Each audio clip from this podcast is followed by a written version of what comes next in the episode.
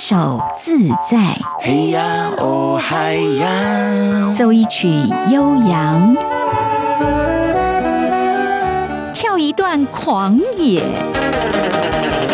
寻一回趣味，就是要让你越来越想听。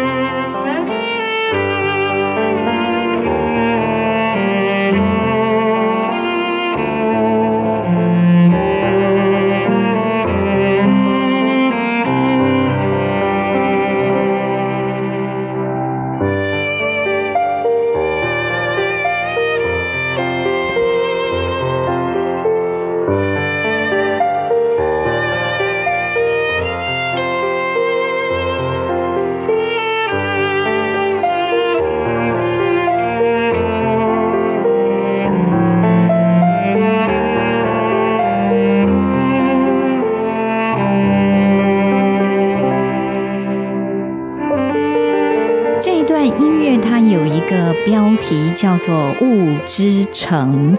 我当初在听这段音乐的时候，我就想到在冬天的清晨时刻哦。我不知道大家的环境是在山边，在水边，但是呢，我们在台北的天空，有时候会感觉清晨时刻台北还睡眼惺忪，但是这种雾气呢，又带了一种梦幻，让人觉得，诶，这应该会是一个美好的早晨吧。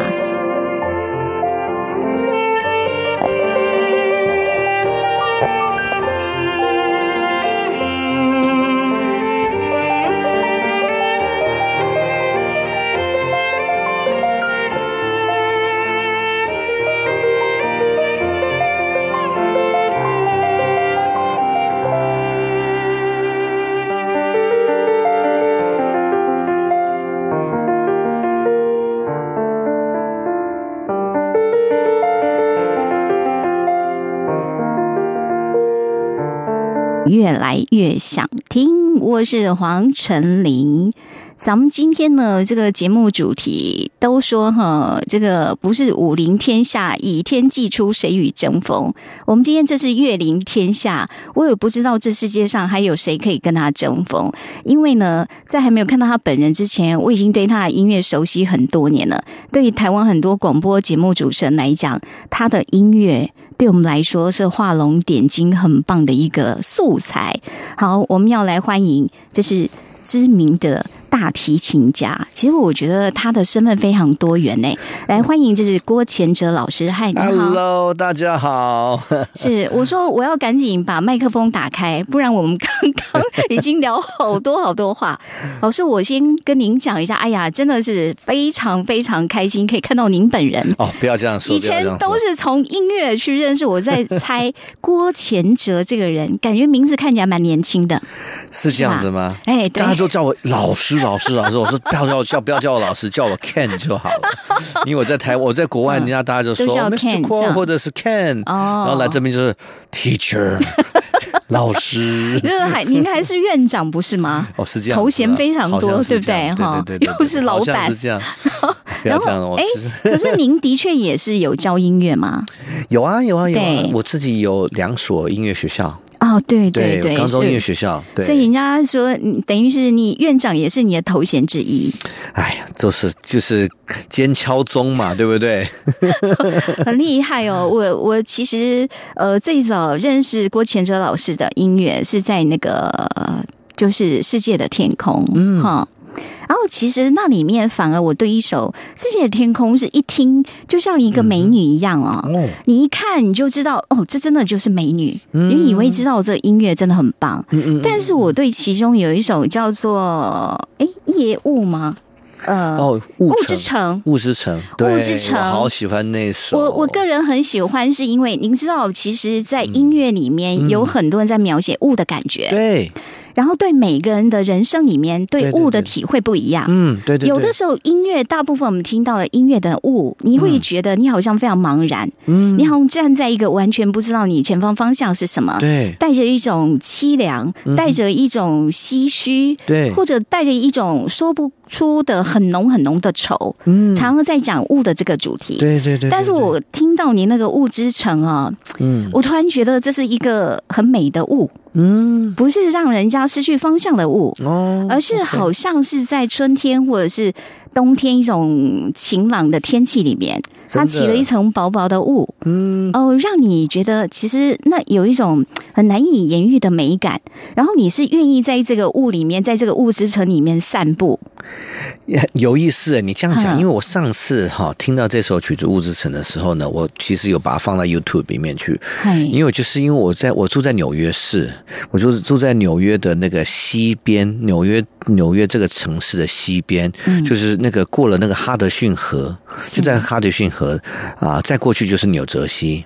我那边那边一年差不多两三次呢会起雾，然后我是刚好住在十八楼左右那个顶楼，哦所以呢，那个我们常常呢就看到河啊、的开始起雾的时候，你就看不到对岸。嗯，可是你知道那个对岸就是在那边，然后呢，可是很就像你刚刚说的，很美的那种感觉，就是说，因为它这个这个雾在这个飘的时候呢，你有不是说全部就是就是你看不见，就是一阵一阵一阵一阵的那种感觉，所以你好像又看得见，好像又看不见，可是。你当它雾在散，或者是雾在进来的时候，那个美，哎，真的是很漂亮，真的是很漂亮。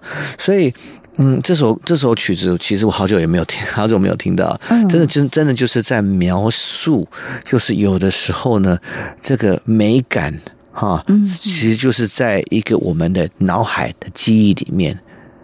所以那个雾之城也在描写你自己居住的那个环境，其实就是，嗯，也是。可是呢，我我我我的我的雾呢，其实就是在我很多我的音乐其实都是在描写，嗯呃，一个心情，然后一个记忆。是因为刚刚我们在聊天的时候，我说我记忆非常非常的好。那我的记忆呢？其实我们在录音的时候呢，啊、都一想要用音乐来表达一些感觉。嗯，那《物质层》里面其实是我在表，其实是一个回忆。对，可是你的回忆呢，有的时候呢，就是我们过去不不管好的事情，嗯或者是特别是坏的事情，对，经过一段时间冲淡了，它其实就是变成一个记忆。那我们很少能记，就是能记仇，嗯你知道，记到一个很，就是很很呃，就是很 aggression，就是这种你知道很暴力的那种。可是因为时间的冲淡，可能会变成雾。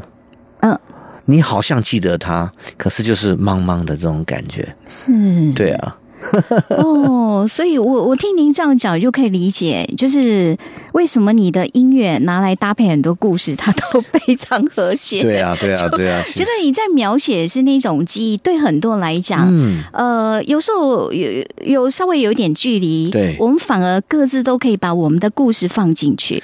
没有没有错，其实、其实我觉得说，很多时候呢，我们音乐其实是它是一个啊、呃如果说我们说二 D 好了，三 D 有动画嘛，对不对？对二 D 就是音乐这样左右，所以我们就是如果用二 D 的方式搭配我们人生的那个思想嗯，跟记忆或者是想象力。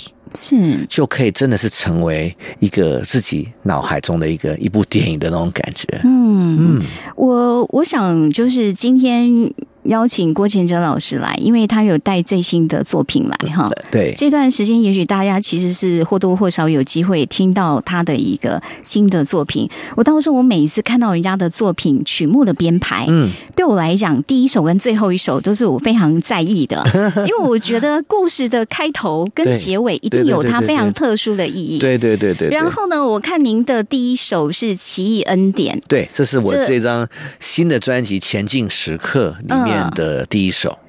奇异恩典这个是非常经典的，有很多人其实我我觉得不管什么宗教的人，其实通常听到这一段音乐，你大概会做，你马上就人会沉淀下来。对，没有错。然后也许你会观想着各自的信仰，对，或者是我我常常在听这个音乐的时候，我会想一下，就像大自然，就是当有云层比较厚，可是阳光是可以从云层里面透出来，没错，非常长的一种光柱。对对对对对，我每一次听这个音乐的时候，我总会联想那一段那样的一个画面。对，但是对您来讲，奇异恩典是一个什么样的意义呢？我我觉得我我很我可你你当时你在描写这个东西，呃，我描述这个，其实我我我们都感觉得到。我想听众朋友一定也有看过，或者是能感受到你你说的这段。可是我觉得说啊，我的人生本身就是一个奇异恩典。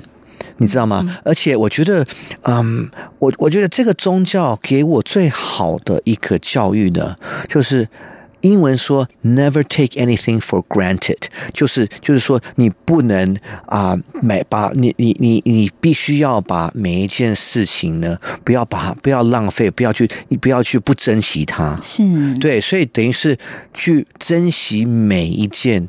啊，在身上所发生的一些奇迹也好，看到爱也好，感受到爱也好，那啊，所以呢，这张专辑其实啊有另外一个名称啊，我我跟大家透露，就是说，其实是一个叫做英文字母叫做 reflection，reflection 就是一个反射，就是我看镜子，我要去面对这个镜子，要跟自己认多多的认识自己，说郭前哲，你的人生，你的人生到底你做了什么事情，或者是你得到了什么恩典？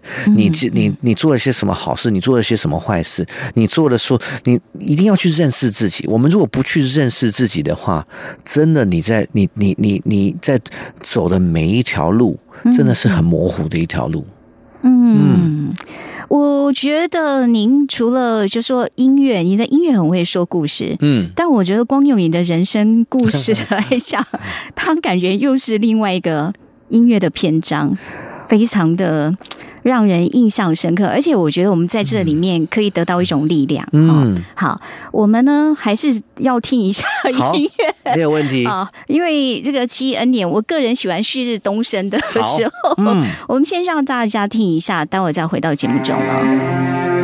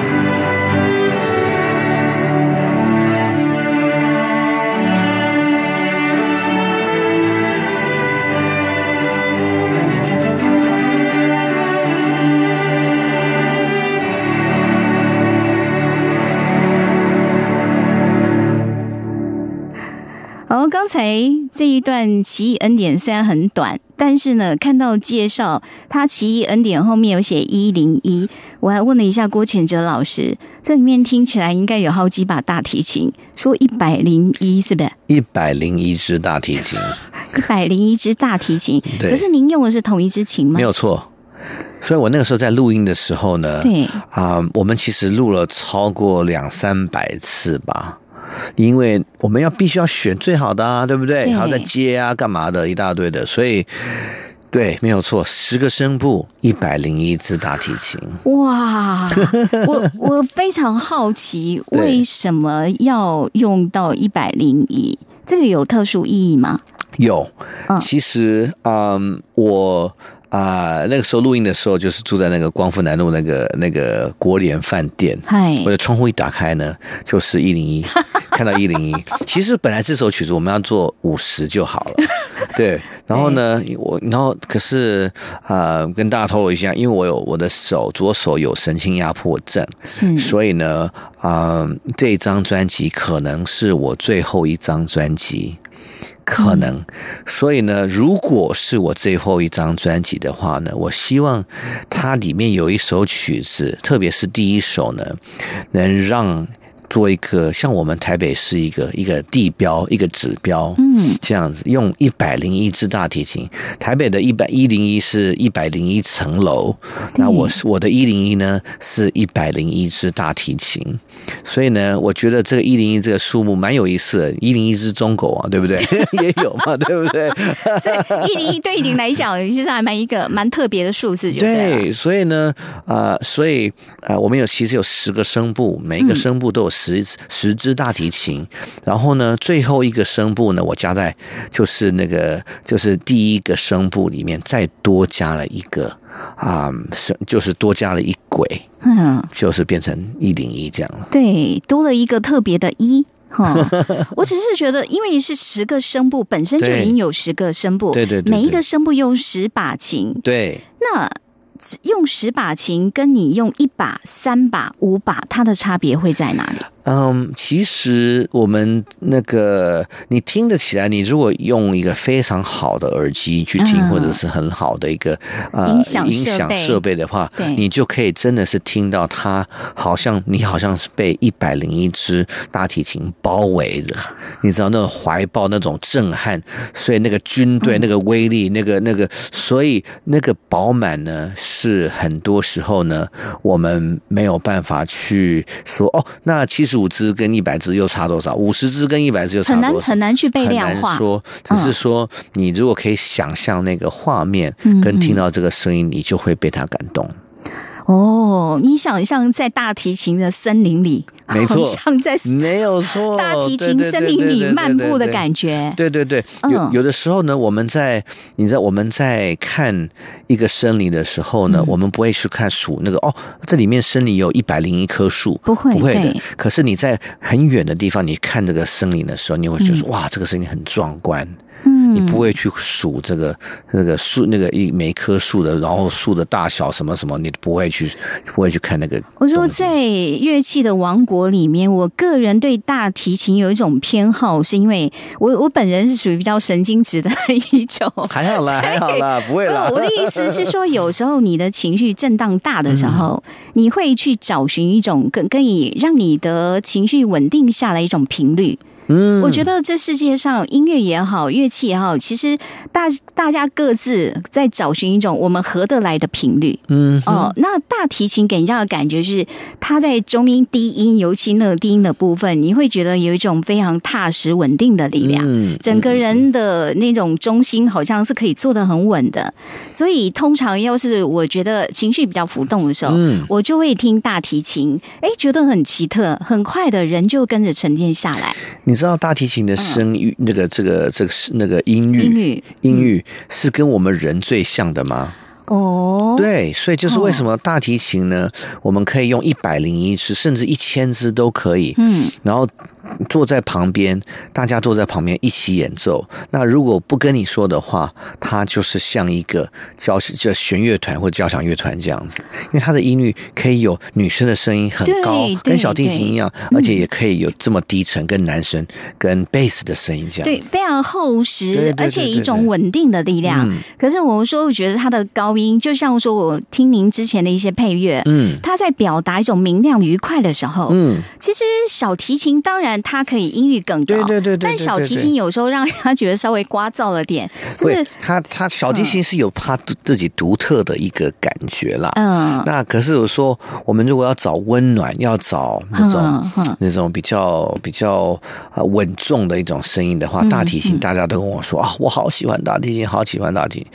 这是有他的感觉。可是我们要那种俏皮啦，或者是很可爱小朋友在玩耍，你要那我们就拿拿那个大小提琴来拉也可以。是是，可是嗯我就我就很好奇，因为我看到所有报道您的资料，嗯大家都说你从小就音乐启蒙的很早，嗯，但是没有看到一个讲为什么你选择大提琴啊？不是我选的，是我妈妈选的。妈妈为什么帮你选大提琴？因为那个时候我在荣兴幼稚园。啊，那那个时候有一个大提琴老师呢，来到荣兴幼稚园，对来教一个小朋友。那我妈妈就说：“哦我儿子也要学，我儿子也要学。不是，我现在想象，我看您学大概一两岁就还两三，哎，那时候应该三四岁是是？那个时候是差不多四岁半五岁的时候。四岁半五岁，一个小小孩嘛。，对啊，那那时候大提琴很大哎、也有小资的对，但小资的对孩子来讲也是不小啦，对不对？也有小，就是有更小有比较迷你的就对了。对啊，对啊。那我比较好奇，您最初接触到大提琴，虽然是妈妈的主意，那你的感觉是怎么样？我是一个很乖的小孩，对，所以我妈妈叫我哦 做什么？对，就是做什么。其实我嗯。那个时候蛮乖的。那其实啊、呃不瞒你说啦，你练琴啊，或者是上课，其实我真的是很讨厌，甚至以前呢。还有，我记得好像报几年级，好像二年级的时候还是三年级，忘记了。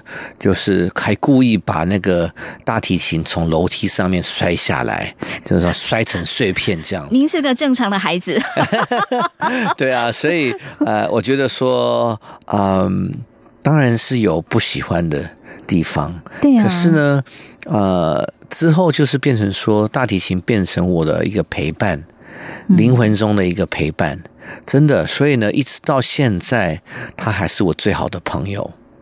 嗯，因为就说。在你的家庭，就是童年的时候，可能因为父母的离异，对，对你来讲，那是我觉得对一个孩子来讲是非常非常困难的阶段。一定的，一定的。哦我觉得每一个人都必须要，每一个小朋友呢，嗯都必须要去寻找那个当父母离异的时候，如何去找他的平衡。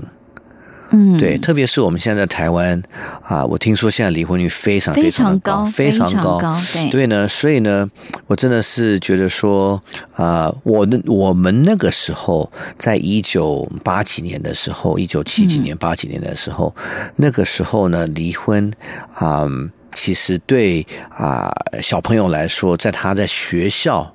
的一个发展呢，也是不是很好的感觉，因为大家觉得说啊，你是离过婚呃的小朋友，家长离过婚，所以那个那个那个怎么样怎么样，不要跟你玩好了，你知道吗？可是现在现在不一样了，现在美国也是一样，就是大家会接受说啊，所以你是哪一天跟爸爸，哪一天跟妈妈，然后嗯。你去哪里什么，然后你你们去旅游是这次是是爸爸带你去还是妈妈带你去，所以这变成比较正常的一个思想。可是可是小朋友的心中，嗯，不管怎么样，他还是个小朋友。其实他的生活已经被非常那个有逻辑的规划，嗯可是他的心中还是一个小朋友，他还是需要父母亲的爱。嗯，对，所以很多时候呢，我在我的专辑里面，那个大家都会说：“哎，郭老师，我好喜欢好喜欢你的音乐，真的是。”可是不知道不知不觉的，为什么我感觉到有一点有一点孤单的感觉，或者是听你的音乐的时候，有的时候明明就是没什么啊，可是为为什么会掉眼泪？啊，其实这个，其实我就是跟大家解释说，其实我啊、很多时候呢是用大提琴来描述我自己的心情，可能文字上面没有跟没有办法跟跟听众朋友们讲，或者是甚至文字上面也没有办法跟我的爸爸妈妈讲。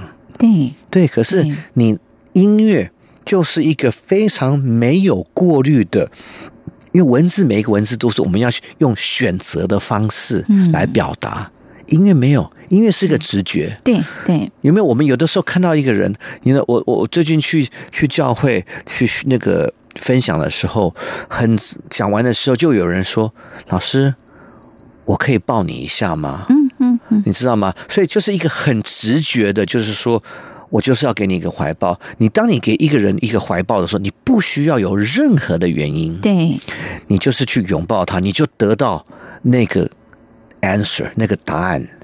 所以音乐就是这么这音乐的力量就是这么这么的强。你如果用心去表达的时候，去表达你自己的时候，为什么很多歌手你听他唱歌，哇，你唱的好棒哦，嗯，其实他只是哼一个，他就是有这个技巧跟有这个能力，把他心中的感觉表现出来。嗯。嗯，所以我我我真的觉得说，听众朋友们在听音乐的时候呢，有的时候我们可以真的是去去，真的是听用用心去听，不是用只有用耳朵去听。对，你如果真的要达到听听音乐最高的境界的话，用打开我们的心去听。我个人很喜欢偏好一种模式，比如说我拿到一张 CD 嗯。CD，通常我不太喜欢看介绍，嗯。我不喜欢先看文字，嗯。我喜欢先听，嗯哼。然后看看在这里面你感受到什么，嗯。然后回头再来核对，也许作者他想要说的是什么。嗯。但是我觉得，就是我在听您的音乐的时候，我就是会了解哦，您还真的是非常真实的把你想想要表达的东西都说出来了，对，其实非常直接的。对，而而且而且，我觉得我这个人的特点其实有有有好有坏，就是说好处就是。嗯，我是一个非常没有过滤的一个呃 expression，就是在在表达的人，嗯啊，可是就是说，因为因为我是一个非常没有过滤的，所以英文啊、是我的其现在其实是中文是我的母语，可是英文是。是我的我的我的专长，因为我在那边生活三十几年，所以常常我来上电台，在台湾上电台的时候很吃力，因为我找不到我要用的词，而且我在讲话的时候其实是用英文，I'm using English 哦 and I'm translating，对。然后再再翻译 translating into 中文来讲，所以很吃力。我们已经遇到一位音乐家，第一个这个已经很会说故事了，而且翻译能力还很好。我可以去当翻译的人。如果您的中文程度上，想必您的英文更厉害了我。以后不拉不拉琴的时候就当翻译算了。好，我们接下来要听在那个郭乾哲老师他新的作品里面哦，我我猜很多人可能第一次第一首都挑这个，因为实在太有名了，Michael Jackson。那哦，这一首歌哈，镜中人，因为刚才其实你也有谈到这个镜子这样的一个概念，对好反，射。我们先让大家听一下，因为我觉得从这里音乐里面，我们可以挖掘到好多故事哦。嗯先休息一下喽。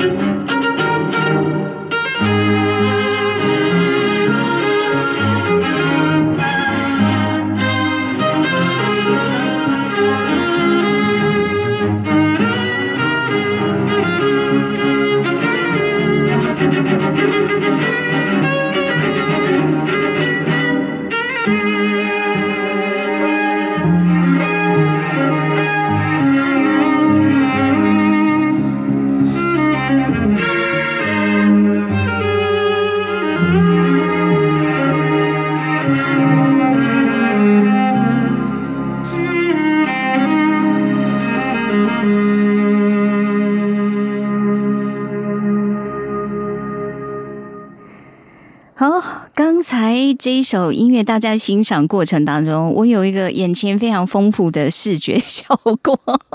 我们的郭全哲老师在为我介绍这一首音乐，原来在还没听之前呢，就像我们听到很多用古典音乐的，然后去从事流行音乐，对，大部分我们听到他在表现他的旋律，对，就只有一个旋律而已。可是您的意思就是说，其实你连 Michael 那个唱腔，他的声线你都在模拟了。没有错，我那个啊时候呢，已经着迷到我把我自己当做 Michael Jackson，、对，嗯，因为我连我看到那个那个 MV，我连他刚开始在那个灯光一打下来的时候呢，哎是 Michael 跪在台上，跪在他穿一个黑色的裤子，跪在台上一个白色的衣服，他是跪在，然后把头插那个将近在地板上面，让缩起来，在在唱这首歌的那种感觉。嗯，到一直起来，这样带他跳舞，这然后万人在那边看，看到怎么大家他的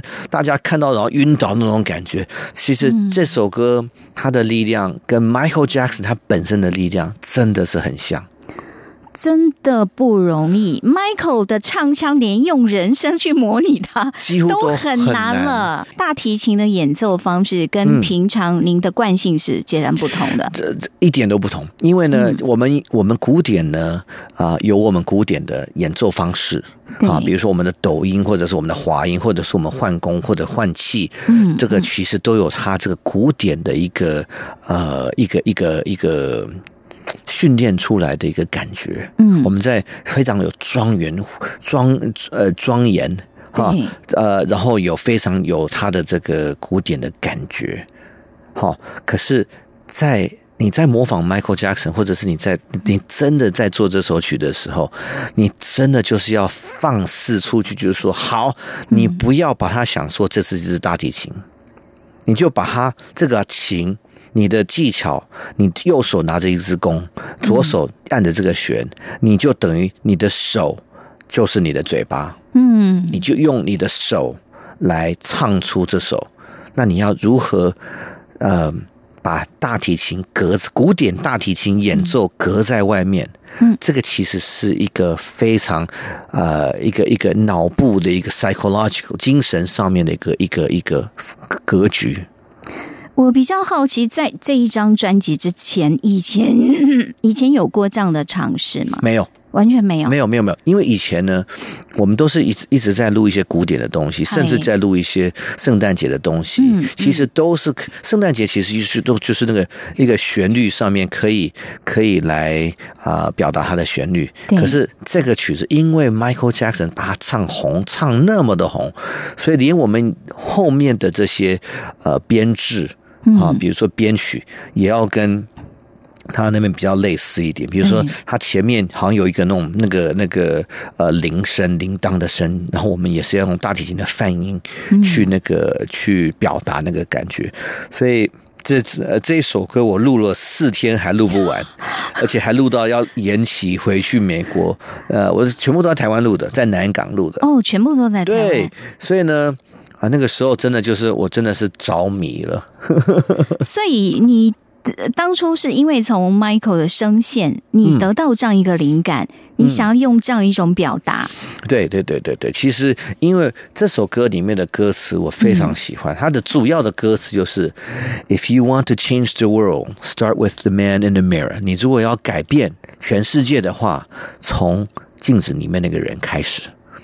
我非常喜欢这段话，所以呢，我觉得这张这个这首曲子在我们这个整张专辑《奇异恩点前进时刻》里面来说，它是一个非常重要的。就像我们刚刚提到，就是说要去好好的认识自己，认识自己真的是要去面对一面镜子。我不是说真正的那面镜子，只是说真的去好好去了解自己。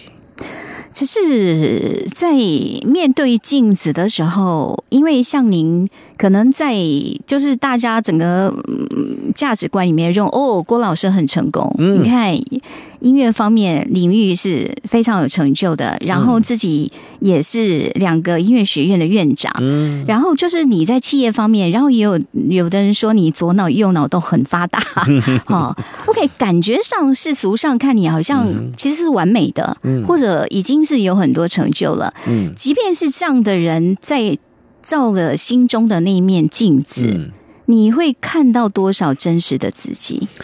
我我觉得，嗯，我自己看到自己的，常常常常是看到一个非常没有安全感的一个人，哦。然后看到一个非常孤单的一个人。嗯，嗯别人要怎么样看你，那是嗯你们你们大家怎么样别人的一个你们如果说哦我很成功，或者是我很怎么样，那那我只能跟你说啊谢谢谢谢。嗯。可是我自己看到我自己，永远就是呃不够好，而且你到现在还是会有这种感觉？我不够努力，哦，我赚不够不呃不够多钱，哦。或者是我的音乐呃我拉的没有比其他的人好，嗯。那我可以再做更多，我可以在嗯在这个世界上当一个更有对世界上更有贡献的一个人。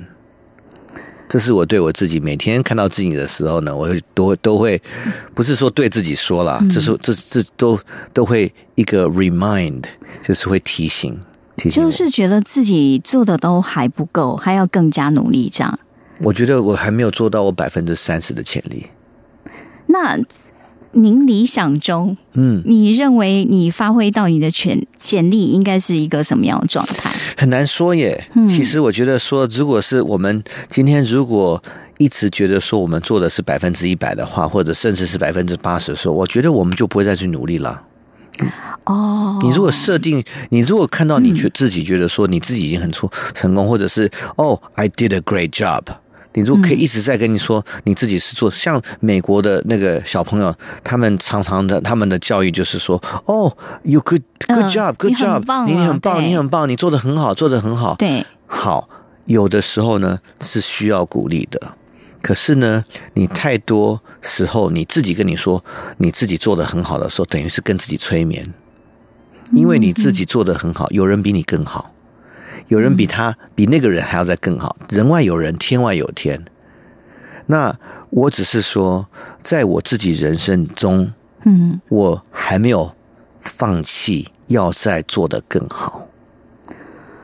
哦，所以虽然您刚讲说可能担心手的这个是不是健康问题足够支撑你，还后面还有很多很多的创作，我我我觉得其实我的手这张专辑可能是最后一张专辑，可是最后一张专辑又怎么样？对不对？嗯嗯可能我嗯、我我想我明年想要写一本书，嗯嗯，要讲音乐教育的一那个的书。哦，要来讲说如何把音乐教育，每个人都需要有音乐教育，而且可以音乐教育可以打开你的每一扇窗跟每一道门。你所以这次我我要 focus 我自己去啊、写这本书。那在生意上面，我有现在有一些 idea，有那个在音乐里面可以在更。为我们下一代小朋友乐器上面更多的贡献，我会去探讨，而且我会去呃开发。嗯哼，对，所以我不觉得说我不能拉大提琴，或者是我的手的神经麻，就是呃，我到就是一个极限了，不会这样子的。哎，不过老师，我请问一下，因为有看到报道说你当初那个手、就是因为搬乐器搬太多，就那个手断掉对断掉了。对对对你甚至动手术拿掉了其中一块骨头。对对对哈对对，我虽然后后面感觉上是 happy ending，因为你说那反而经过那之后，你拉琴可能比以前速度更快。对哈，你觉得 这是上帝也许帮了帮你开了另外一扇窗？但是我比较好奇是你当下，因为你是音乐家，手嗯是你非常重要的资产，嗯哼，就是当下知道要开刀，那时候没有惊慌过吗？或者怀疑说我我将来不能？从来没有开过开刀过，嗯，第一次开刀就是在手，你觉得呢？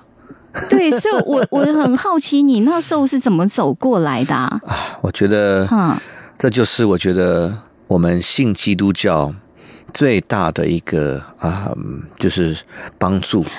哦，就是觉得说，其实很多很多时候，人家问我说啊，信督信基督教有什么好处？什么什么？其实没有什么好处。可是你平凡生活中你很快乐的时候，他对你一点帮助都没有。你只能说哦，感谢神，或者是就是一个口头禅而已。可是当你软弱，当你需要，当你脆弱的时候，嗯，你如果有这个信仰，你如果有这个信心，你如果有这这个这个这个这个相信的话，你如果相信你的这个宗教的话，你就可以运用它来让你度过你最害怕的时候。就是你那时候，即便在那样的状态，你还是相信你终究会度过这个危机吗？我不相信，哦，不相信，我不相信，我可能觉得我以后一辈子残废，我不知道，I don't know。可是很奇妙的就是说，我不会因为我不知道或者是我不相信，一直钻牛角尖到一个。我没有办法逃脱出来的一个感觉，我可能就是对自己说：“让神安排吧。”哦，是个思想的观念，真的很重要。今天一个人说说难听一点，今天这个人，嗯，如果他的思想是很很健康的话，我觉得他需不需要耶稣的存在？我我我我不是传道人，嗯，我能用非常一个理性的方式跟你说，他可能不需要。嗯，他可能不需要，因为他的思想非常非常的强，或或者是他非常非常的健康。嗯，可是我们如果是普通人的话，嗯嗯，你知道吗？受到经济状况打击的时候，他会软弱，你知道吗？或者是受到失败的时候，他可能会跪在地上求求生不得，求死。对，自然而然的，自然而然的反应。对，没错。那我是觉得说，对我来说，我那个时候要开刀的时候，只能说一句话。或者说，God，神，你听我的祷告，请你帮助我。嗯，不管不管怎么样，请就是请你帮助我。你知道吗？因为我是觉得说，你请神医好你的手，你甚至我们这个很简单的方式在说请求，可是我们从来没有想过说为为什么要医，或者是我去求，万一他如果没有好的话，是不是我会我会我会否认这个这个这个神呢？所以呢，我只能说，我们用非常客观的方式，非常非常那种，就是就是有个信心，就是说，请你，请你帮助我。就是这样子而已。所以那时候你就是只是透过这样的方式，就是只有透过这样子的方式。那我的手没有错，我那个时候拉得更快，嗯，然后呢就越有越来越有力气。现在比我，你如果现在的我，嗯，回去回想当时要不要去搬那些乐器，要不要再去把那手弄断？我跟你摆，我说拜托，那个时候能不能让我断两只手？如果你可以跟我保证我的手是这么好的话，知道后面有这样的结果的话，对，但是我们没办法早知道，没有错，没有错。可是所有的奇迹也好，嗯，lucky 也好，呵，幸运也好，不管是怎样。我是觉得说，当一个基督徒，我们的好处就是，我今天不是说我今天去赌城，我今天赚了一笔钱回来，说啊，我这个人就这么的幸运，你知道吗？我超强的，你们这不是这样子。我今天抱这个非非常感恩的一颗心，说我非常感谢神也好，luck 也好，你知道吗？幸运也好，我的手现在是比我以前还要再更好了。嗯嗯。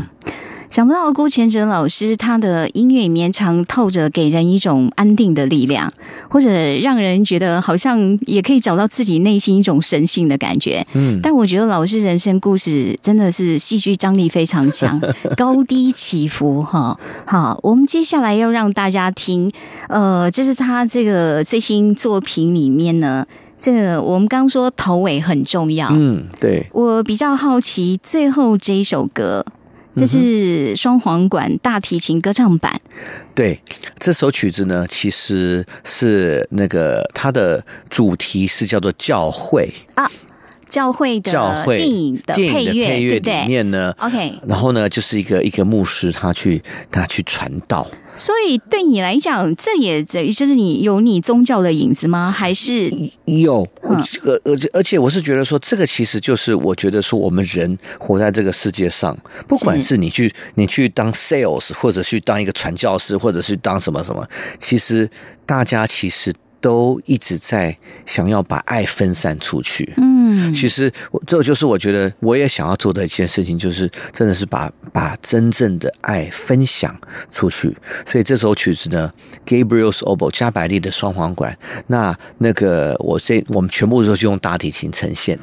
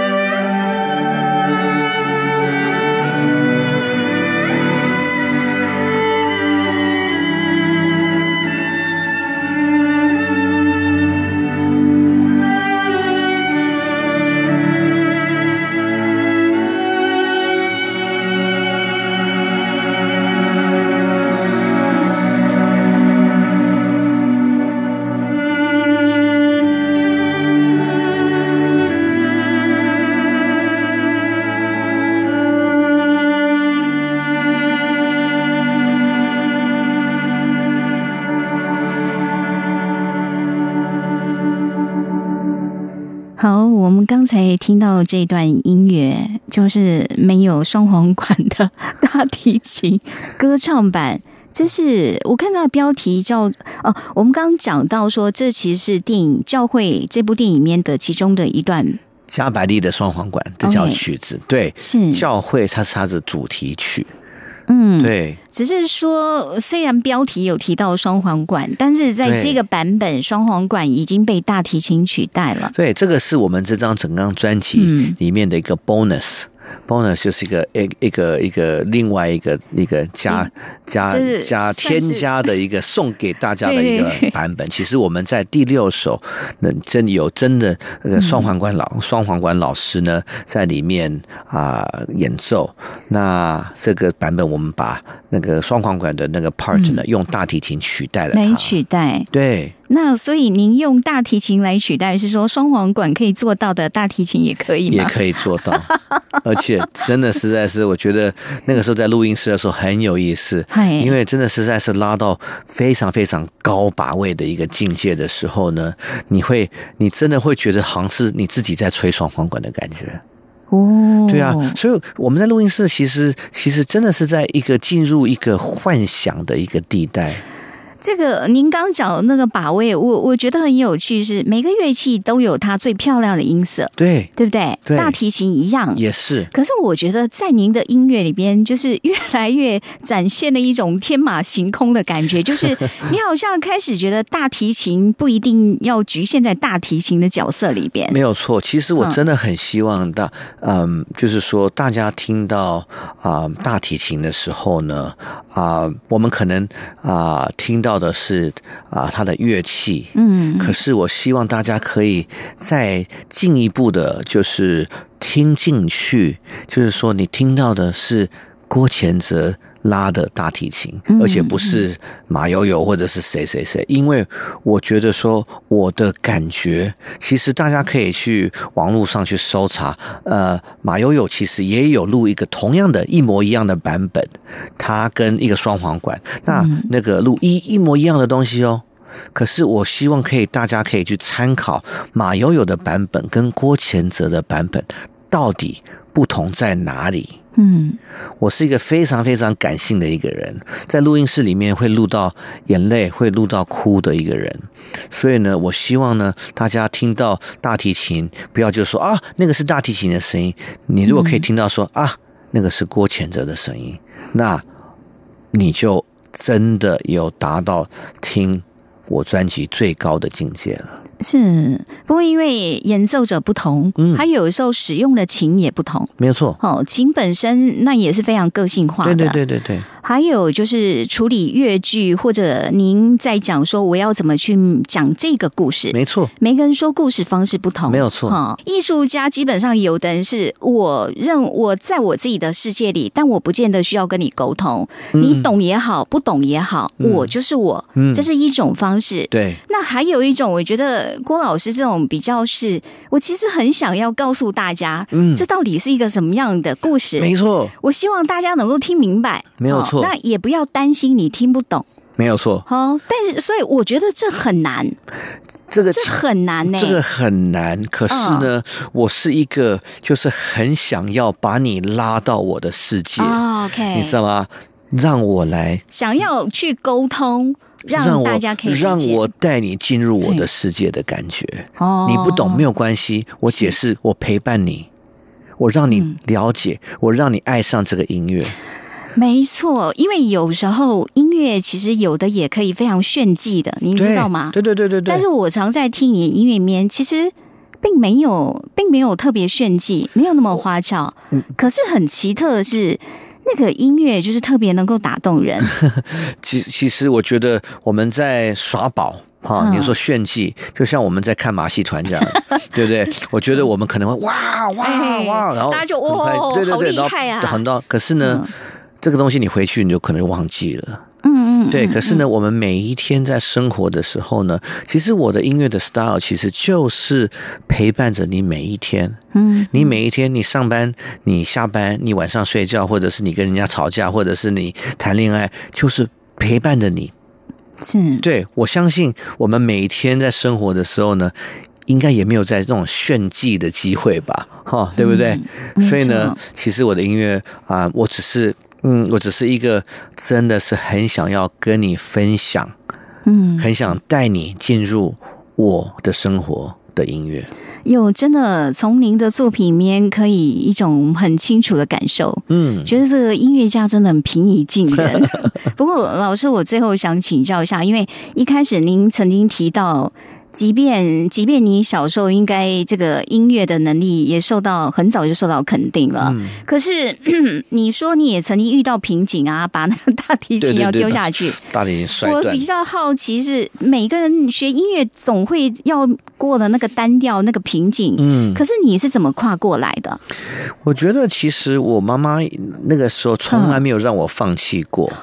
哦我妈妈其实她一直坚持你要学，你要学，你要学。可是她怎么说服你？那时候毕竟你也是小孩，或者你年纪也你青春期的时候，可是真真的有意思哦，你这个问的非常非常的好，因为大提琴，因为我非常有天分。嗯那嗯，所以呢，我在学习的过程，我并没有花太多太多的时间嗯去练去练琴，是可是就是，可是我就是一个啊，就是他们说大家都说很有很有天分，哎可是到一段时间的时候呢，你会觉得这个天分其实就是你自己的喜欢的感觉，自己你哦陪伴你，自己一直在旁边，就是你一个技术，嗯。你知道吗？嗯。你学到一个技术，可是它从技术呢变成了一个能量。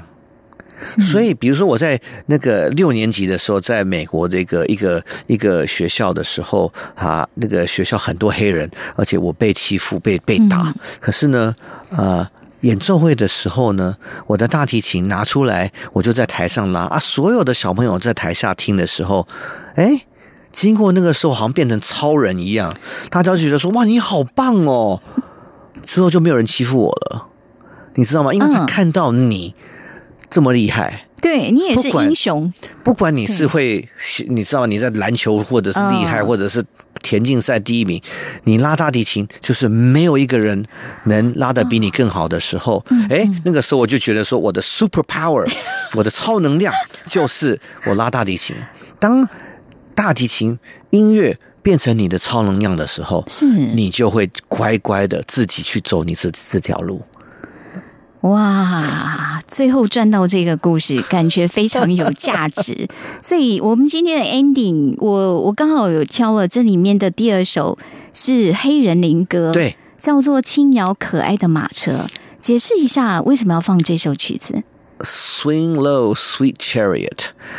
我非常非常喜欢这条歌的原因，就是因为呢，这首它其实在描写以前那个啊黑人在啊田里面在草那个在捡这个棉花的时候呢，他会就就是一个领领队，他会开始说，你知道吗？滴当梆梆梆梆梆巴哒梆梆梆，然后呢，大家就一群人呢，大家就会一起。来合唱，当当当当吧当吧当吧，你知道，就是大家会一起，就是一个人领队，然后一群人回他的感觉。所以这其实就是我们教会很多在美国教会呢，它会有一个 call and response 一个感觉。所以呢，它就是一个很轻快的，嗯，很就是就是一个真的可以 uplift 你的 spirit，就是他们其实，在田里面工作很辛苦，可是它就是一个可以让你在心里面得到快乐的一种一首歌。是喽，谢谢谢。Thank